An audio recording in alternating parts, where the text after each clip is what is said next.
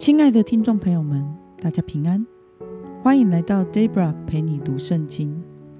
今天是二零二二年八月一号，星期一。今天的你过得好吗？祝福您有个美好的一天。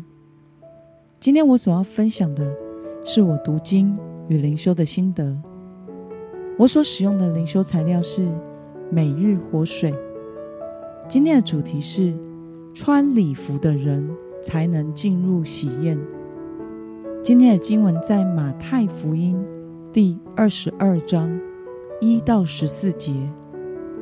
我所使用的圣经版本是和合本修订版。那么，我们就先来读圣经喽。耶稣又用比喻对他们说：“天国好比一个王为他儿子摆设娶亲的宴席，他打发仆人去。”请那些被邀的人来赴宴，他们却不肯来。王又打发别的仆人说：“你们去告诉那被邀约的人，我的宴席已经预备好了，牛和肥畜已经宰了，各样都齐备，请你们来赴宴。”那些人不理，就走了，一个到自己田里去。一个去买卖，其余的抓住仆人，凌辱他们，把他们杀了。王就大怒，发兵除灭那些凶手，烧毁他们的城。于是王对仆人说：“喜宴已经齐备，只是所邀的人不配，所以你们要往岔路口上去，凡遇见的都邀来赴宴。”那些仆人就出去，到大路上，凡遇见的，不论善恶，都招聚了来。喜宴上就坐满了客人。王进来见宾客，看到那里有一个没有穿礼服的，就对他说：“朋友，你到这里来，怎么不穿礼服呢？”那人无言可答。于是王对侍从说。捆起他的手脚，把他扔在外边的黑暗里，在那里，他要哀哭切齿了，因为被招的人多，选上的人少。让我们来介绍今天的经文背景。今天的经文中，耶稣以喜宴来比喻神的国，比喻中的国王象征着神，而国王的儿子。就是象征耶稣基督。首先受到邀请的人是象征当时代的犹太人。神国的福音的邀请是先给犹太人的，但由于他们的拒绝，因此神国福音的邀请就扩展到了所有的人。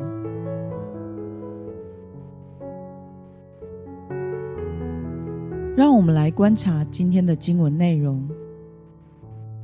被王邀请参加喜宴的人是如何回应邀请的呢？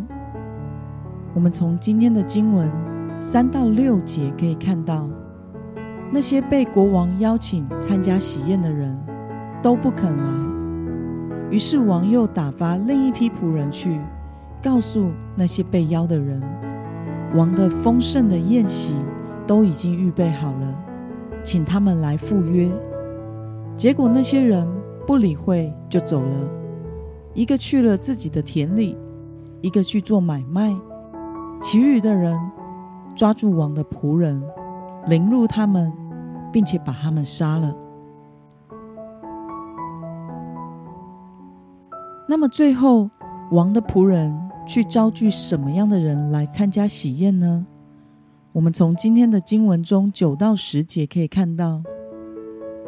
王要仆人去街上邀请所有遇到的人，不论善恶，都招聚来。宴席上就坐满了客人。让我们来思考与默想：为什么王要吩咐将没有穿礼服的人捆起来，扔在外边的黑暗里呢？在当时代。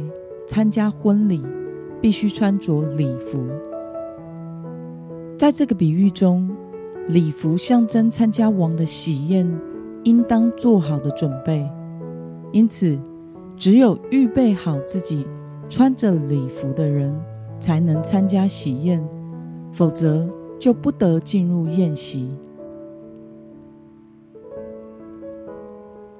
那么，看到只有穿礼服的人才能参加喜宴，你有什么样的感想呢？主耶稣用喜宴来比喻神的国，国王就是神，王的儿子就是耶稣自己。这是一场救恩的宴席。由于犹太人拒绝了神国的福音，因此福音的范围就扩展到了外邦所有的人。我们这些能够成为基督徒的人，都是因为神的恩典邀请，并且穿上了基督作为我们的义袍，也就是披戴基督作为礼服，享受救恩的宴席。而没有穿礼服的人，指的是挂名的基督徒，他们没有真正的悔改、相信和得救，因此。假基督徒是无法进入神国宴席的。将来审判的时候，那些没有真正跟随主、没有真正预备好自己的人，将会被捆绑丢到外面去，在那边将会哀哭切齿。自己曾经是离救恩如此接近，可是却没有真正的接受耶稣，活出基督。因此没有得救，也没有挽回的机会。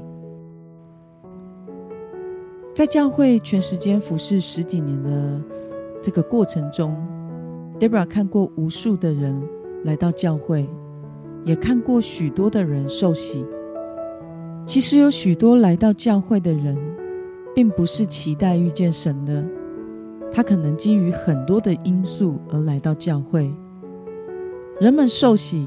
成为基督徒，可能只是喜欢教会的氛围，可能是需要有人的陪伴，可能是没有工作，需要人的群体的支援和介绍工作。但是，当他的需求得到满足之后，就成为了挂名的基督徒。这实在是一件非常可惜的事，与救恩擦身而过。到了最后那日。发现自己竟然在黑暗里，真的会哀哭切齿的。求主帮助我们记得，只有真正披戴基督、活在基督里、做好准备的人，才能享受神国的喜乐。愿我们都能怀着感恩的心，为了参与神国的宴席而做好准备。那么，今天的经文。可以带给我们什么样的决心与应用呢？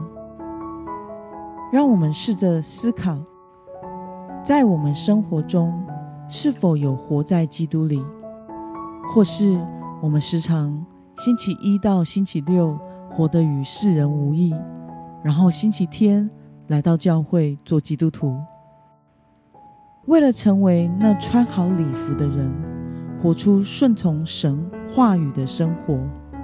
你决定要怎么做呢？让我们一同来祷告。亲爱的天父上帝，感谢你透过今天的经文教导我们：只有披戴基督、做好准备的人，才能享受神国的喜乐。主啊，感谢你施恩于我。邀请原本不配的我参与神国的喜宴，求主帮助我时时的做好准备，将来有一天得享神国的喜乐。奉耶稣基督得胜的名祷告。